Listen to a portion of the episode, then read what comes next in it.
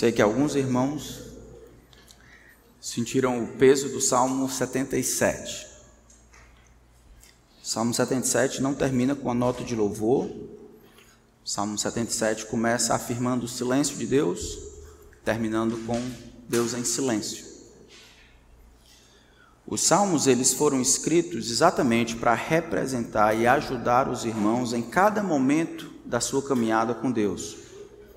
Alguns vão dizer que os salmos eles são como que microcosmos. A teologia dos salmos é um microcosmos de toda a teologia do Antigo Testamento. As coisas que compreendemos a respeito de Deus em Deuteronômio, por exemplo, nos primeiros cinco livros da lei, eles de alguma forma são reverberados nos salmos. Livros pós-exílicos, né, ou pré-exílicos, todas as verdades que normalmente aparecem nessas partes da Escritura também aparecem nos Salmos. Temos Salmos de Moisés, bem antes, Salmos de Asaf, depois, Salmos de Davi, Salmos de Salomão. Então, nesse microcosmos, nós temos condições de nos relacionar em cada uma das etapas que nós encontramos na vida. No nosso caminhar com Deus, então, os salmos podem refletir e nos conduzir, dirigir como podemos orar em cada situação. Quando Deus responde em triunfo, nós louvamos em gratidão. Quando Deus se mantém calado e silencioso, embora Ele esteja trabalhando, eu espero e aguardo silenciosamente também, convicto de que Deus virá de que Deus está agindo, de que Deus sempre trabalha. O salmo que nós vamos estudar nessa noite, se Deus nos der graça, é um salmo que tem uma história muito relevante no evangelicalismo ah, tradicional, como resquício da tradição católica.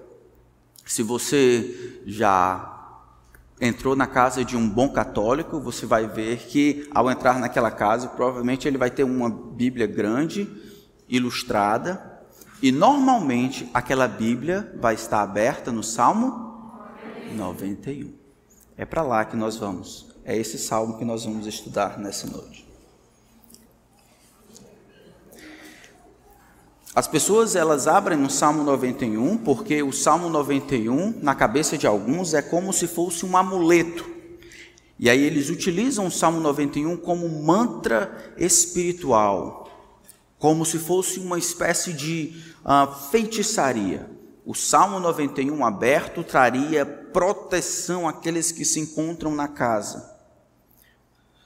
E nós vamos ver que não é isso realmente o que o salmo diz, apesar do salmo falar sobre proteção e cuidado de Deus. Esse salmo, diferente dos outros salmos, ele não, ele não tem uma parte em cima que diz a situação, quem escreveu, não diz quando escreveu, não diz a situação, como os salmos de Asaf, como os salmos de Davi na caverna, salmo de Asaf, nessa ou naquela situação. O salmo aqui parece, porque está relacionado ou perto do salmo 90, que é o salmo de Moisés parece contar uma situação normal, tranquila, em que um homem, o salmista, encontra-se em muita dificuldade e aflição. Esse salmo, então, apesar de não nos dizer quando isso foi escrito, nós podemos nos identificar com ele como aqueles que aguardam e esperam que Deus age de qualquer maneira. O salmo ele também contém três diferentes vozes, e talvez seja essa a razão pela qual as pessoas às vezes não entendem.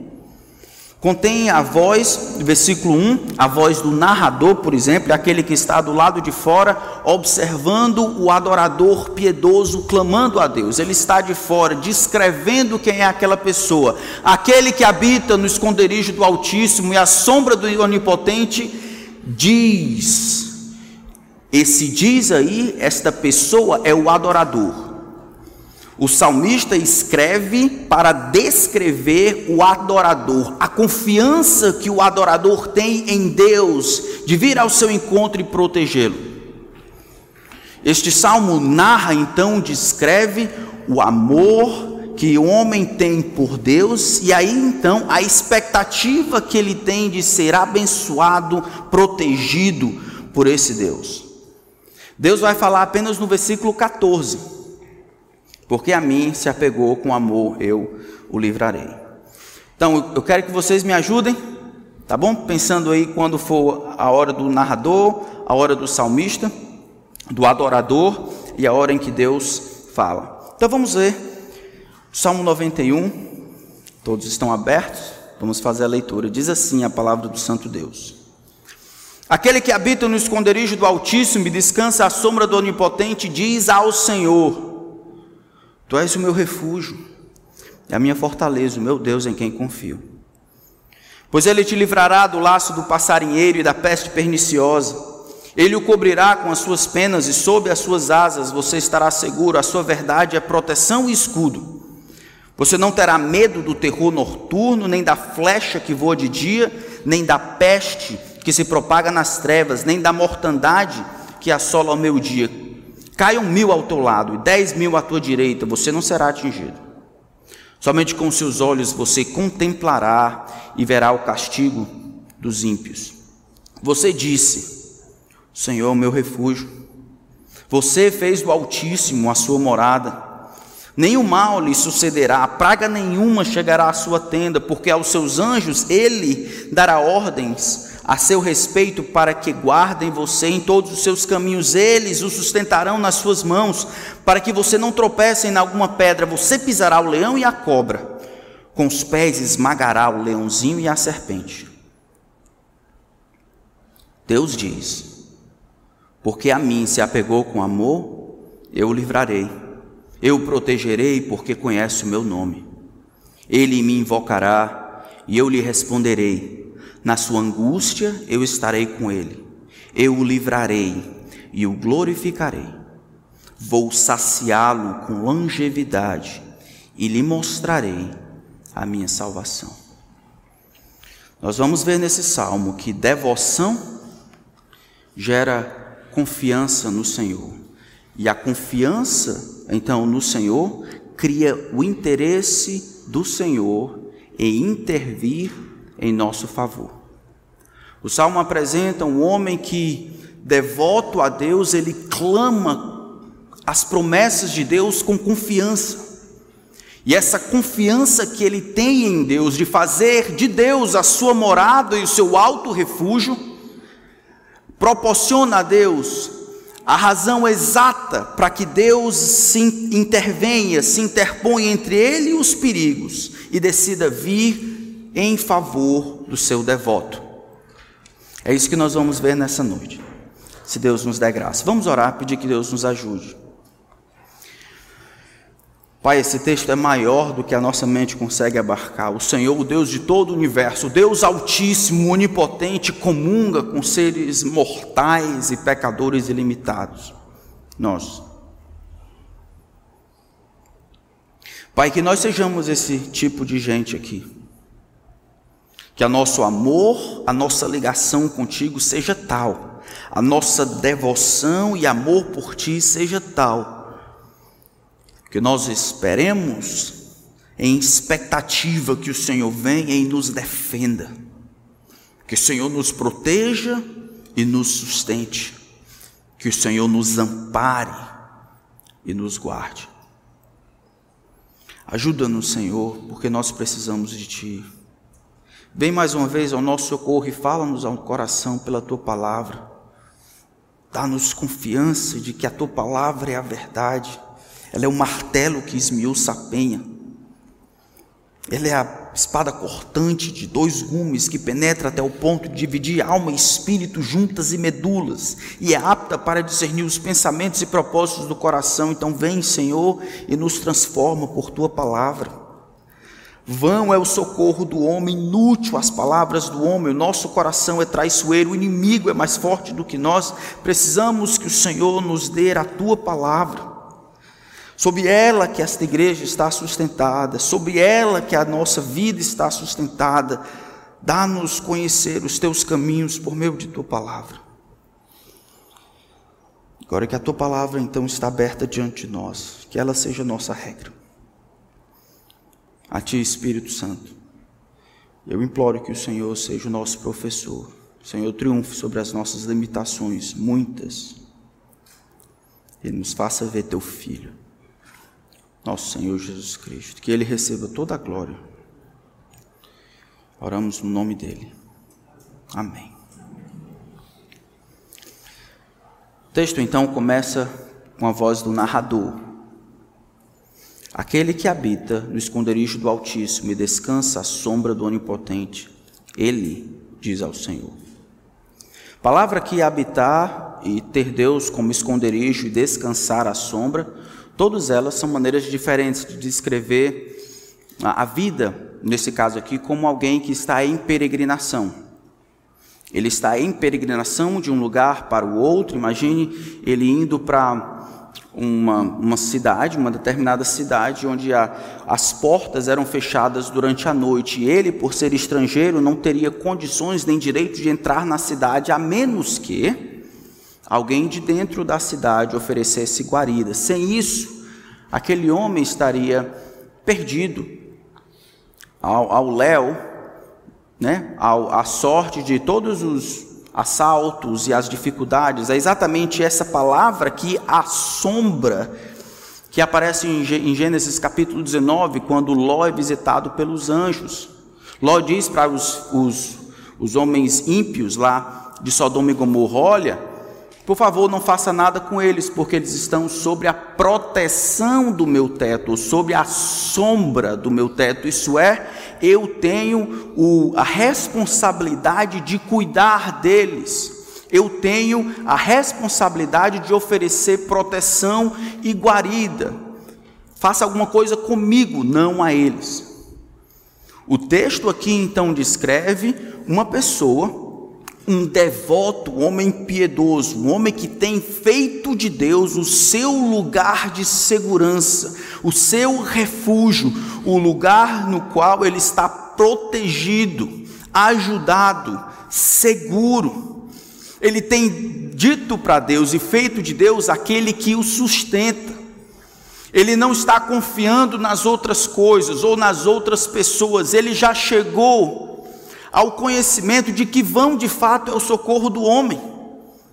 Ele é como homem em peregrinação na vida, sujeito às mesmas intempéries que todo mundo no passado, vivendo em dificuldade, com perigos de salteadores, com perigos de mazelas, doenças, mas ele, no entanto, tem feito do Senhor o seu refúgio, ele está no lugar onde Deus pode protegê-lo, sustentá-lo, guardá-lo. Quem é este Deus que se apresenta como aquele que se mantém guardando ele? Diz que ele é o Altíssimo, ele é o Onipotente. A palavra, duas palavras aqui, El Elion e Shaddai. São palavras preferidas da época patriarcal para explicar que Deus Diferente dos outros deuses, eles não, eles não, Deus não é condicionado aos outros deuses. Ele não é um Deus de bairro, não é um Deus ah, de uma determinada região ou de um determinado relevo. Deus, Shaddai significa Deus está acima, no lugar mais elevado, onde ninguém chega, onde nada toca. Quando se sobe ao lugar mais alto possível, lá Deus será encontrado. O Salmo, por exemplo, 97, versículo 9 diz: Pois tu, Senhor, és altíssimo sobre toda a terra, és o mais elevado de toda a terra, tu estás acima de todos os deuses.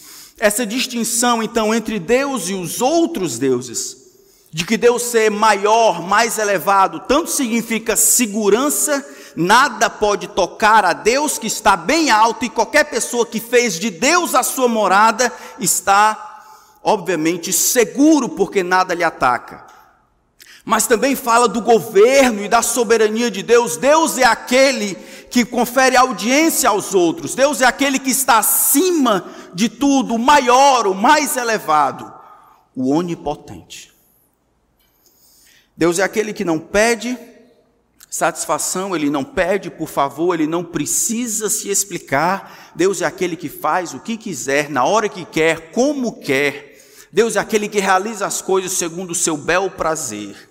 Deus é aquele que derruba as nações, levanta as nações. Deus é aquele que sara. Deus é aquele que fere, aquele que faz viver, aquele que faz morrer. Deus é o Deus todo-poderoso, com capacidade perfeita de fazer tudo o que o seu, seu coração deseja. O homem que faz desse Deus a sua morada, o homem que descansa à sombra do Altíssimo, somente ele vai dizer o versículo 2: Tu és o meu refúgio, tu és a minha fortaleza, tu és o meu Deus, em quem confio. O narrador, então, que está olhando de fora, olha para o salmista e diz: é, é somente aquele que habita no esconderijo do Altíssimo, que, que descansa à sombra do Onipotente, que, tem, que diz ao Senhor, e aí muda-se a câmera para o, o que que ele diz, o que que o, o, o, devoto diz, o que que sai da sua boca, quais são as suas afirmações, qual é o teor da sua aliança com Deus. Essas palavras todas aqui já foram, já apareceram nos salmos anteriores. Salmo 46 diz: O Senhor nosso refúgio e fortaleza, socorro bem presente na tribulação, por isso não temeremos. Aqui é a mesma coisa. Deus é o meu lugar seguro, Deus é onde eu encontro fortaleza, Deus é aquele que é digno da minha confiança. Mais do que simplesmente falar ou cantar, o devoto aqui tem em Deus aquilo que Deus é para ele. Acho muito interessante porque aqui nesse texto a gente encontra um, uma perfeita congruência entre como Deus se revela e como o salmista entende essa revelação. Quem é Deus? Deus é um alto refúgio, Deus é onipotente, Deus é altíssimo. E quem é Deus para o salmista? Deus é o refúgio, Deus é o lugar onde eu me fortaleço, Deus é aquele que é digno de confiança. As frustrações normalmente acontecem na nossa vida porque Deus se revela de uma determinada maneira, mas nós queremos outra. Deus diz que determinadas coisas serão assim, mas eu não quero isso. Eu quero pincelar, quero ser seletivo nos atributos, na natureza de Deus. O tudo eu não quero, eu quero aquilo que eu mais gosto. E quando é assim, a gente se frustra, se machuca, reclama, murmura, porque o Deus, como ele se apresenta às vezes, é muito grande para nós, de maneira que não cabe na nossa cabeça, ou é muito pequeno para nós, de maneira que cabe no nosso bolso. O salmista, o devoto aqui, conta a história, o salmista conta a história de um devoto que tem em Deus tudo que Deus é para si. Ele é o Altíssimo, ele é o mais alto, ele é o onipotente, ele é o Deus em quem confio, ele é o meu refúgio. Durante essa época de pandemia, vocês, como eu, fomos afligidos de várias maneiras. E nós tivemos a chance de testar isso aqui. Onde nós de fato vamos para confiar? Onde nós vamos para ter o sustento da nossa vida? Quem é de fato o nosso refúgio? Onde nós estamos nos preocupando ou, ou ancorando as nossas esperanças para nos manter vivos? Isso é uma coisa interna. Não é uma coisa que você precisa responder para mim, precisa responder para o Senhor. Nesse momento de pandemia, onde o povo está andando como completa desesperança, onde o povo com medo da morte, ou outros com, com incredulidade a respeito do vírus, a, a tolice dos todos os, todos os dois lados, a pecado dos todos os dois lados, o desejo de Deus para você é que não importa o seguro que você tem, o seguro de saúde, não importa se o seu o seu biotipo é bom, não importa se você não tem comorbidade, não importa se você é A ou é B ou tem a saúde dessa maneira ou da outra. Para onde você vai, aonde você confia, para manter você vivo, precisa ser o Senhor. A maior dificuldade nós vamos ver em aplicar esse salmo é que este salmo aqui é difícil encontrar alguém como esse devoto aqui que ame a Deus, que se ligue a Deus de tal maneira que faça de Deus a sua real morada, onde de fato eu encontro satisfação, o lugar do meu descanso e refrigério, aonde eu procuro proteção. E dessa forma, eu posso esperar que Deus haja dessa maneira. As pessoas, tantos de nós, nós não somos como esse devoto aqui. E seria presunção, então, para nós esperarmos as promessas sem reconhecer o Deus que fez as promessas. Versículo 3, então, ele diz: Desta forma,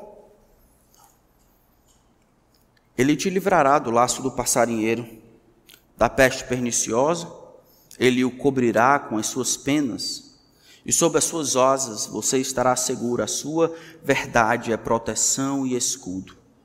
Você não terá medo do terror noturno, nem da flecha que voa de dia, nem da peste que se propaga nas trevas, nem da mortandade que assola ao meio-dia. Mil ao teu lado cairão, dez mil à tua direita, você não será atingido. Com os teus olhos você contemplará o castigo e a recompensa dos ímpios. Como podemos ver aqui, a devoção que este homem tem a Deus cria confiança. Sendo que ele fez de Deus a sua morada, o seu lugar de refúgio, sendo que Deus é o seu porto seguro, é o seu primeiro, é o primeiro ajudador, é a sua fortaleza, sendo que ele conhece ao Senhor de perto. Isso cria confiança para que ele espere que Deus haja em seu benefício. Agora ele está calado, e o salmista do lado de fora diz: Ele te livrará do laço do passarinheiro. Todas essas coisas aqui que nós vamos ver, versículo 1 pelo menos até o versículo 5, são perigos que nós às vezes enfrentamos, são perigos invisíveis. Revelam momentos de guerra, momentos de dificuldade, sobre os quais o salmista não tem nenhum poder. O laço do passarinheiro é a armadilha, que, como armadilha, tenta pegá-lo de surpresa. A peste que devora, perniciosa, que mata. Poderia ser um vírus, poderia ser uma mazela, poderia ser uma doença, poderia ser uma peste. Ele cobrirá você com as suas penas. Nós já vimos essa imagem antes, como árvore, como ave protegendo os seus filhotes. Sob suas asas terá seguro.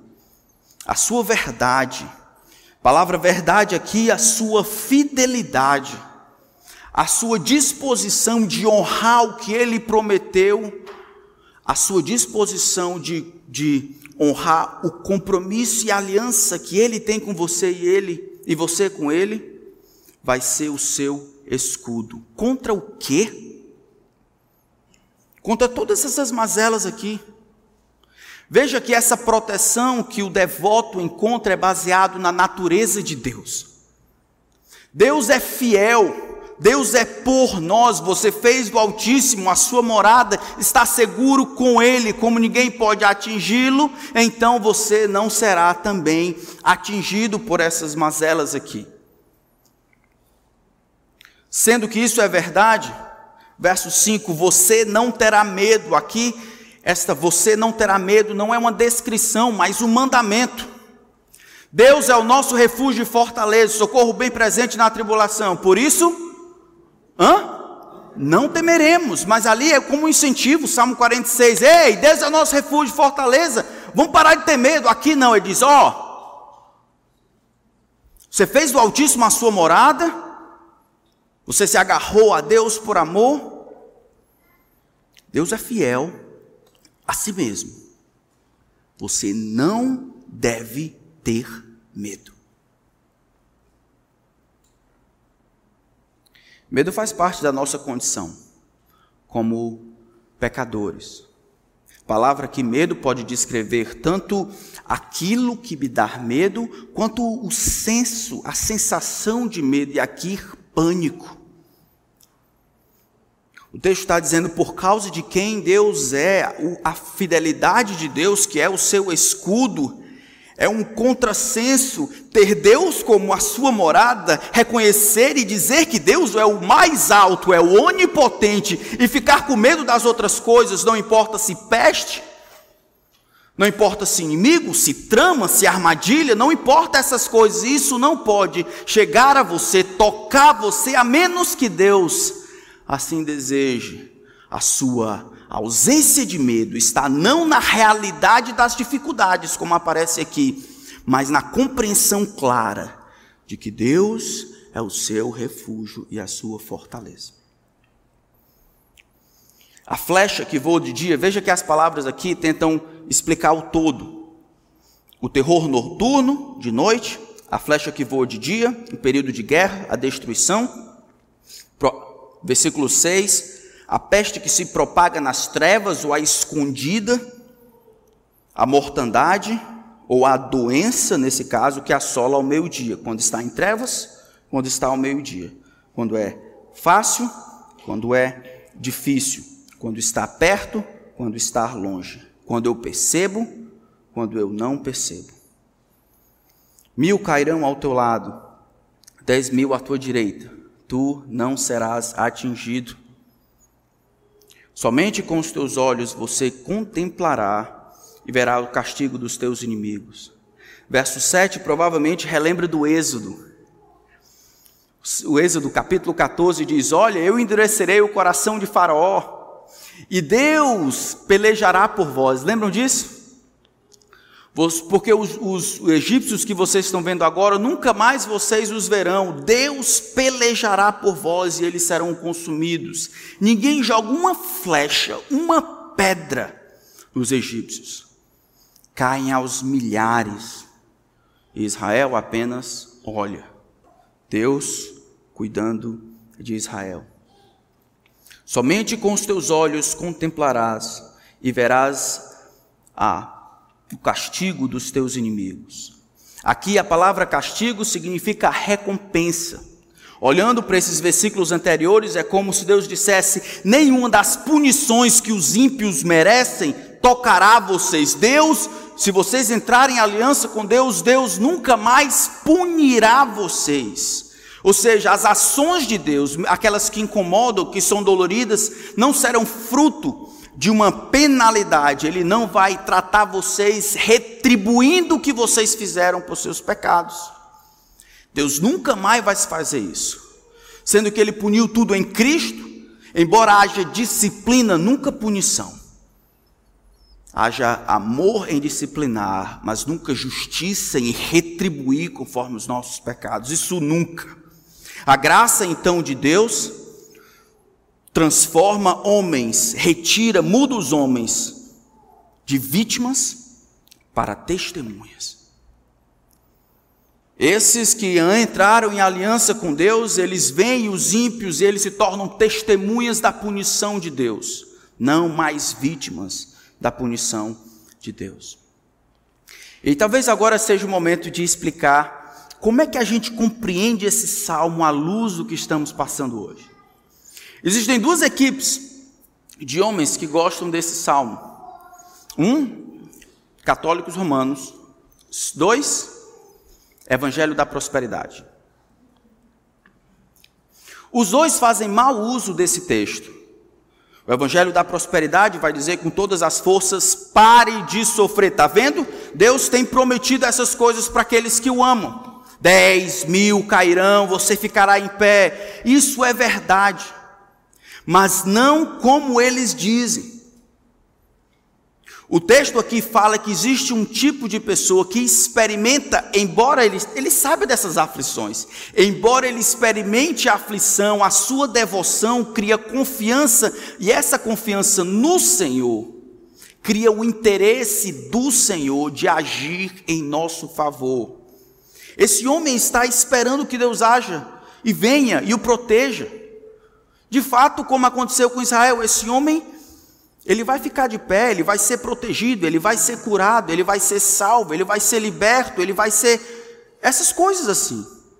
E se existe então um erro da parte dos, da teologia da prosperidade dizendo, dizendo pare de sofrer, existe, o erro, existe erro da parte mais, digamos assim, mais bíblica, que quase diz pare de sorrir.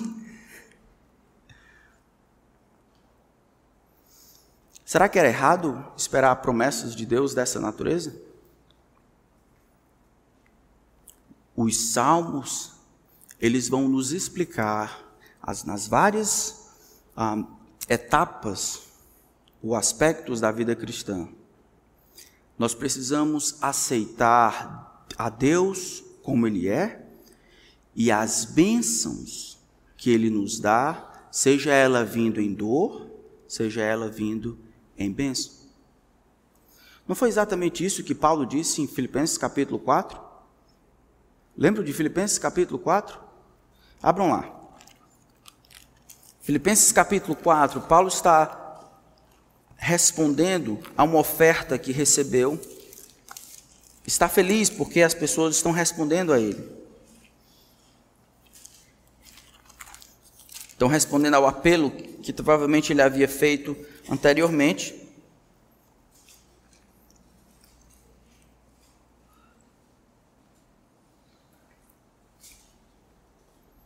Filipenses capítulo 4, versículo 10, olha o que diz aí. Fiquei muito alegre no Senhor, porque agora, uma vez mais, renasceu o cuidado de vocês por mim. Na verdade, vocês já tinham esse cuidado antes, só lhes faltava oportunidade. Então, Paulo estava preso, o pessoal mandou uma oferta para ele. Ele está feliz porque o pessoal mandou oferta. Mas é mais do que isso. Eu digo isso não por causa da, porque eu estou necessitado, porque aprendi a viver contente em toda e qualquer situação. Sei o que é passar necessidade, sei também o que é ter abundância. Aprendi o segredo de toda e qualquer circunstância, tanto de estar alimentado como de ter fome, tanto de ter em abundância como de passar necessidade. Tudo posso naquele que me fortalece. Precisamos evitar os extremos, tanto pare de sofrer, não é bíblico, quanto pare de sorrir, não é bíblico. Paulo ele diz: Eu aprendi, eu, eu, eu, aprendi o segredo de viver contente ou satisfeito em toda e qualquer situação. E aí nós pensamos normalmente, dessa parte assim mais bíblica, pensamos normalmente, isso aqui é coisa ruim. Isso aqui é aflição, no mundo tereis aflição. É, mas é só aflição não. Quantas orações Deus já nos respondeu?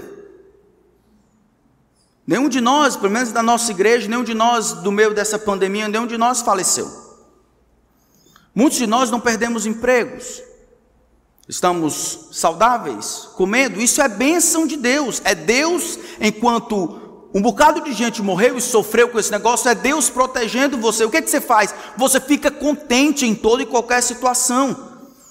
O legal da vida cristã, o massa do crente maduro, é que ele consegue amar a Deus e responder com adoração a Deus em toda e qualquer situação, na saúde, na doença, na morte, na vida, na praga, e quando tudo está bem, com pandemia e sem pandemia, na bênção e na aparente maldição, quando Deus fala e quando Deus permanece em silêncio. A Bíblia dá conta de tudo.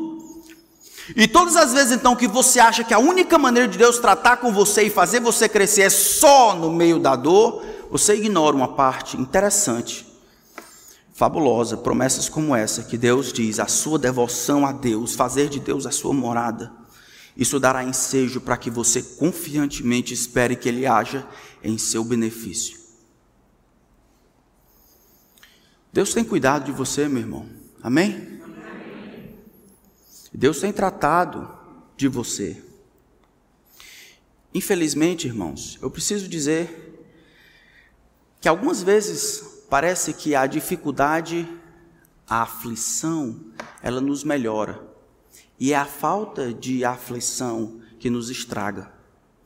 Paulo diz: Eu aprendi o segredo de viver contente ou satisfeito com Deus, reconhecendo que vem da mão de Deus quando tem muito, quando tem pouco. E tantas vezes nós nos concentramos no ter pouco, não, quando a aflição, quando está difícil, que Deus quer dizer, que Deus quer ensinar e tudo, e nós ignoramos que Deus então está nos dando bênção, e bênçãos estão juntas com testes quando tudo está muito bem. Lembra da história de Ezequias? Ezequias ficou doente e ali ele clamou ao Senhor. Ele ficou bom porque Deus foi generoso para com ele. E aqueles 15 anos, o final da sua vida, estragou ele. Não foi a mazela, foi a bênção. Não foi a ausência, foi a bonança. Não foi a doença, foi a saúde. Então você está bem. Deus tem sido bom para você. O Altíssimo é a tua morada? Você tem feito do Altíssimo o seu esconderijo? Você está confiando no trabalho que você tem, no plano de saúde que você tem, nos negócios que você tem, na sua habilidade, nos seus contatos, no seu jogo de cintura, na sua inteligência, no seu pai, na sua... Você está confiando em quê? Para manter você vivo e feliz. O salmista então nos apresenta o outro lado. A graça de Deus, então, que transforma os homens de vítima para testemunhas do castigo dos inimigos. Então, nós vimos a devoção, dessa devoção cria-se a confiança em Deus, a ousadia, e essa confiança em Deus, ela faz com que Deus se interesse em vir e agir em nosso favor. Verso 9, então, voltando para o nosso salmo. Você disse, isso aqui é o, o narrador dizendo de fora, você, adorador, você, você disse, o Senhor é o meu refúgio. Você fez do Altíssimo a sua morada, fez de Deus a sua fortaleza. E aí ele reafirma as coisas que ele havia dito. Ele diz: nenhum mal te sucederá, praga nenhuma, palavra um pouco diferente da outra que ele disse anteriormente aqui. Praga poderia ser traduzida como golpe. As pragas, então, no Antigo Testamento eram traduzidas como golpes, golpes de Deus no homem que deixavam os seus sinais, deixavam as feridas para trás. Nenhum golpe chegará à tua tenda. Por quê? Porque aos seus anjos ele dará ordem a teu respeito, para te guardarem em todos os seus caminhos. A figura dos anjos é interessante aqui. A gente normalmente não fala de anjo, né? Eu quase ouvi alguém dizer, oh, né? Ninguém fala muito de anjo. Os anjos, no entanto, eles estavam em grande atividade do passado no Antigo Testamento.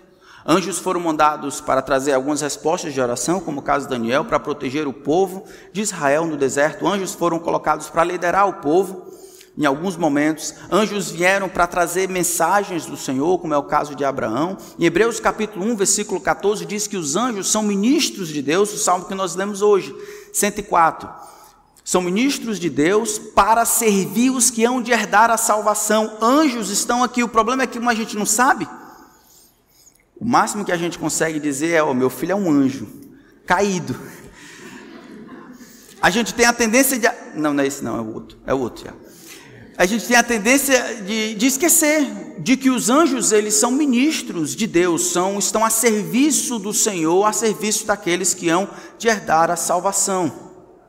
Aqui, no entanto, está dizendo que Deus dará ordem aos anjos ao teu respeito, e a coisa é muito pessoal, para que eles guardem você em todos os caminhos, eles sustentarão para que você não tropece em alguma pedra. A ideia de uma criança caminhando e quando ela, no caminho pedregoso, e quando ela vai cair, Deus envia o seu anjo.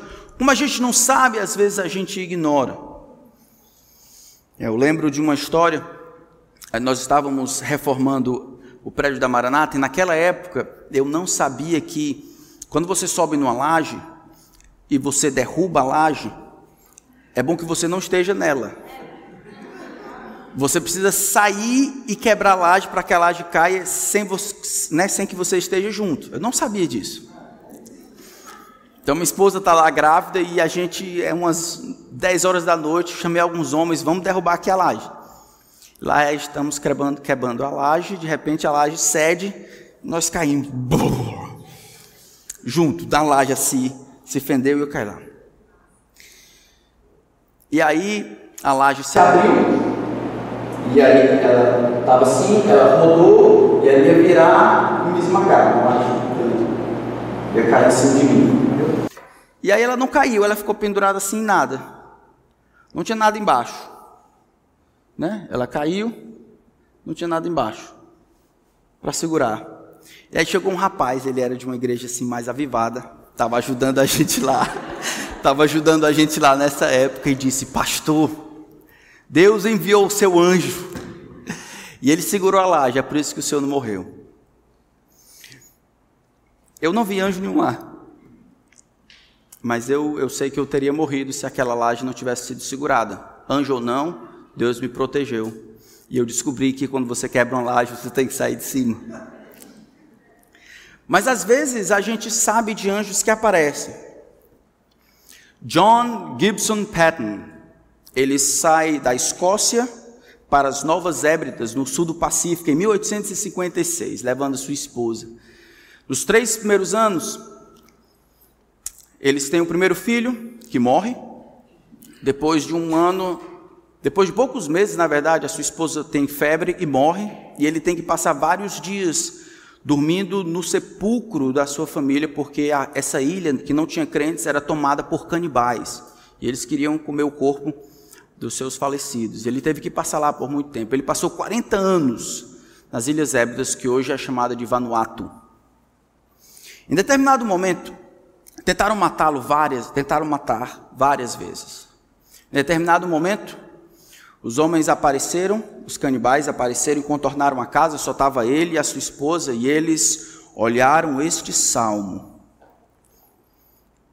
No versículo 12, disseram: Ele dará ordem a, a teu respeito, os anjos te guardem, eles te sustentarão. Baseado nesse texto, eles imploraram que Deus enviasse de maneira miraculosa seus anjos. Eles oraram então a noite inteira. Quando o sol raiou, os homens tinham ido embora. Um ano depois, o chefe da tribo se converteu. E aí ele perguntou ao chefe da tribo: Olha, o que aconteceu naquela noite, quando vocês queriam matar? O que aconteceu vocês foram embora? E o chefe então perguntou: quem eram aquelas centenas de homens que estavam ao redor da casa de vocês, todos em, em linho branco reluzente, com espadas nas mãos? Aí o John disse: não, não, não tinha, era só eu e minha esposa orando dentro de casa. E o chefe então concluiu que Deus havia enviado anjos para proteger John. Era por essa razão que eles não tinham invadido a casa, mas tinham ido embora. Os anjos, eles estão trabalhando em prol daqueles que hão de herdar a salvação. Embora não haja promessa de que eles devem fazer, existem promessas de Deus de que eles estão a serviço daqueles que hão de herdar a salvação. Nós temos um problema, e esse problema é por causa da nossa mentalidade moderna, muito humana, que a gente ignora quase que inconscientemente tudo que é sobrenatural. Ignoramos que o nosso Deus nunca foi visto, mas criou todas as coisas pelo poder de Sua palavra. Ainda hoje, quando oramos, escuta nossas orações.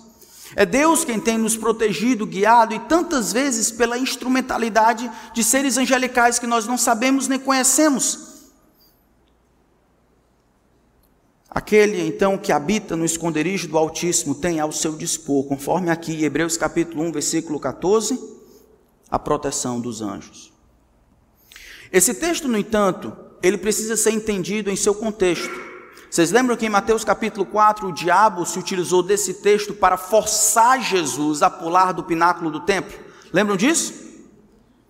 O texto, no entanto, ele trata muito mais da expectativa do devoto em ter Deus lhe agindo, do que uma licença para que o devoto force a mão de Deus para agir em seu favor. É por isso que ele responde em Deuteronômio capítulo 6: Não tentarás o Senhor teu Deus. As promessas que Deus me dá de que Ele estaria comigo e me protegeria não me dão direito para que eu force a mão de Deus e faça como eu quero, que eu me torne o soberano e diga a Deus como, onde ele irá fazer. Versículo 14, então, finalmente Deus fala. Agora, eu acho que Deus está falando porque as promessas que estão aqui são grandes demais. Será que Deus confirmaria ou não seria presunção? Será que poderíamos viver a nossa vida clamando, estando tendo Deus como nosso amigo e de fato antecipar que Deus trabalha em nosso favor dessa maneira? Não seria presunção, não seria um insulto? Então, no versículo 14, Deus finalmente fala. Então, da devoção surge a confiança, da confiança surge o interesse de Deus em agir em nosso favor. Deus diz: Porque a mim se apegou com amor, eu livrarei. Aqui, os dois primeiros versículos, versículo 14, tem uma inversão. Ele coloca a razão no começo ao invés do final. Seria como, da maneira normal, seria: Eu o livrarei, eu o protegerei. Por que o Senhor faria isso com ele? Ora, porque a mim se apegou com amor, porque conhece o meu nome. Porque se apegou, se ligou em amor comigo, porque conhece o meu nome, eu o livrarei, eu o protegerei. A palavra aqui conhecer e se apegar em amor é muito mais do que ter informações a respeito de Deus. Amor aqui é aquele desejo, aquela antecipação. Esse amor aqui, ele tem até conotações entre um homem uma mulher, por exemplo, em, em capítulo no no livro de Gênesis, quando o filho de Amon, Simeão, como filho de Amon, tem se apaixona, se enamora por Diná, é essa palavra que aparece lá. Não é simplesmente amar por amar, não é aquele gostar, não é aquele estar de longe, mas é aquele amar que às vezes é ilustrado pela percepção da outra pessoa e a decisão de entrar em aliança conjugal com aquela pessoa em detrimento de todas as outras pessoas. Quando um homem decide casar com uma mulher para a vida, Deus usa esta palavra para descrever. Ligar aqui significa colar, se unir pelo amor. Oh, meus irmãos, você como eu, Existem muitas coisas pelas quais nós nos ligamos às outras, nós nos afeiçoamos às outras. Existem muitas razões, ruins até, que nos fazem querer determinada coisa, não? Desejar determinada coisa. Eu lembro de uma vez, numa dessas minhas viagens missionárias, chegou de noite, a gente tentou montar uma barraca, não deu certo, não tinha luz, não tinha comida tinha nada, estava morrendo de fome. Eu e três pessoas, muita fome. Tinha passado o dia todo sem comer, andando.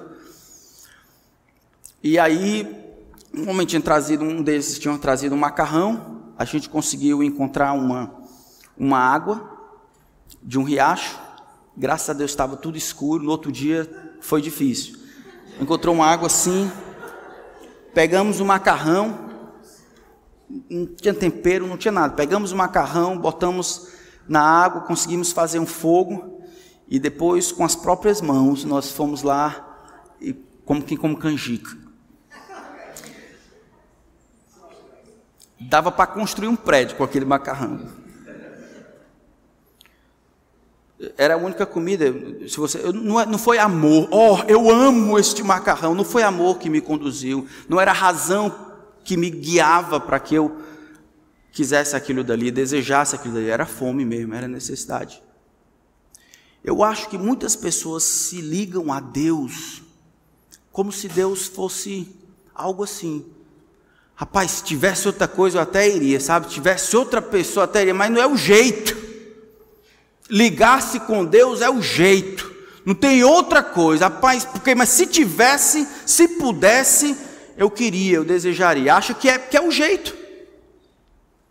Esse tipo de gente, e se eu estou falando com você, se você é o tipo de pessoa que se liga, que tem um relacionamento com Deus porque é o jeito, isso é, você não está enamorado no sentido de desejando, ansiando, clamando, querendo agradar ao Senhor, vivendo em função do Senhor.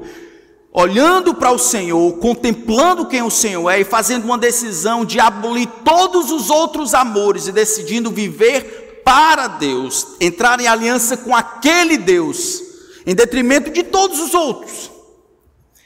Esse salmo não está falando de você. Trabalhe pesado, pague um bom plano de saúde, porque essas promessas aqui talvez não sejam para você. Essas promessas valem para aquele, como Deus disse aqui, ah, você se ligou comigo por amor. Você conhece o meu nome, a minha natureza, você você conhece quem eu sou, você tem intimidade comigo, desejo o que eu desejo, amo o que eu amo, sendo que você está perto de mim, eu estarei perto de você. Esse é o significado do versículo 15. O que Deus fará? Deus responderá às suas orações. Tu me invocarás, eu te responderei. Na sua angústia eu estarei com você. Eu o livrarei e te glorificarei. Como assim? Como Deus vai glorificar ou honrar alguém? É simples. Porque fizemos do Altíssimo a nossa morada, porque fizemos do Altíssimo o nosso lugar de descanso, porque nos ligamos a Deus em amor. Quando Deus recebe glória e honra em algo que Ele faz, porque estamos junto com Ele, de alguma forma somos honrados, somos honrados também. Salmo 50 vai dizer: Invoca-me no dia da angústia, eu te livrarei e tu me glorificarás. São os dois textos que entram aqui juntos.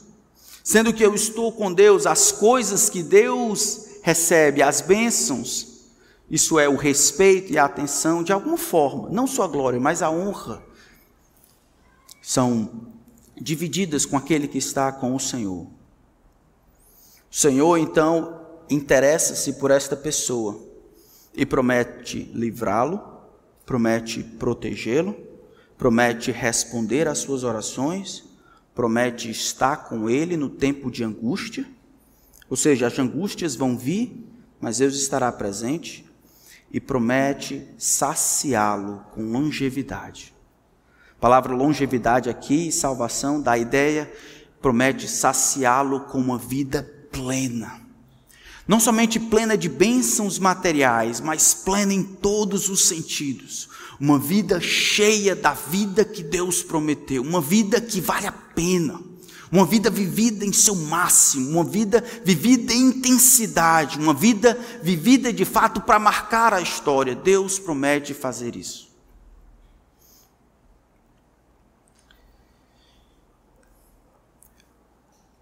Durante a Guerra Fria, durante a época da cortina de ferro, um jovem rapaz chamado André, para os mais conhecidos, seu nome era N. van der Biel. Ele era dos Países Baixos. E aí, chamado para uma reunião, ele tentou ajudar contrabandeando Bíblias para as pessoas da, da cortina de ferro durante a época comunista. Ao final do tempo, ele ainda está vivo, ao final desse tempo, ele já viajou para 60 países, contrabandeando Bíblias no Fusquinha. Sua primeira viagem foi para a Tchecoslováquia. Com o Fusquinha cheio de Bíblias, ele tentou ultrapassar a fronteira até que os policiais pararam. O irmão André então fez uma oração que ele iria repetir muitas e muitas vezes. Quero que vocês entendam a devoção de um homem ligada agora a criar confiança, de pedir, de esperar que Deus haja. Isso cria interesse de Deus em agir em nosso favor. Ele diz: Senhor, quando estavas aqui, tu abriste os olhos aos cegos. Agora eu imploro que o Senhor torne esses homens cegos, para que eles não vejam as Bíblias.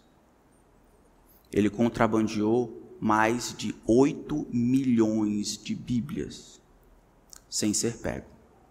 Os homens não viram as Bíblias. Olharam, abriram, não viram as Bíblias. Qual é a coisa mais confiante e ousada que você já pediu a Deus? O que, é que você tem clamado e pedido ao Senhor para fazer? Nossa devoção, irmãos, deveria criar uma, uma confiança, uma ousadia e essa ousadia deveria nos ajudar a esperarmos de Deus que Ele agisse em nosso favor. Porque fizemos do Altíssimo a nossa morada, fizemos do Altíssimo a nossa fortaleza. Vamos orar. Pai, eu peço que a tua igreja, que nós possamos nos ligar a Ti por amor, não por obrigação que o Senhor seja o mais excelente entre todos que existem. Senhor, perceba o nosso amor por Ti, que o Senhor nos, nos escute e nos abençoe. Em nome de Cristo. Amém.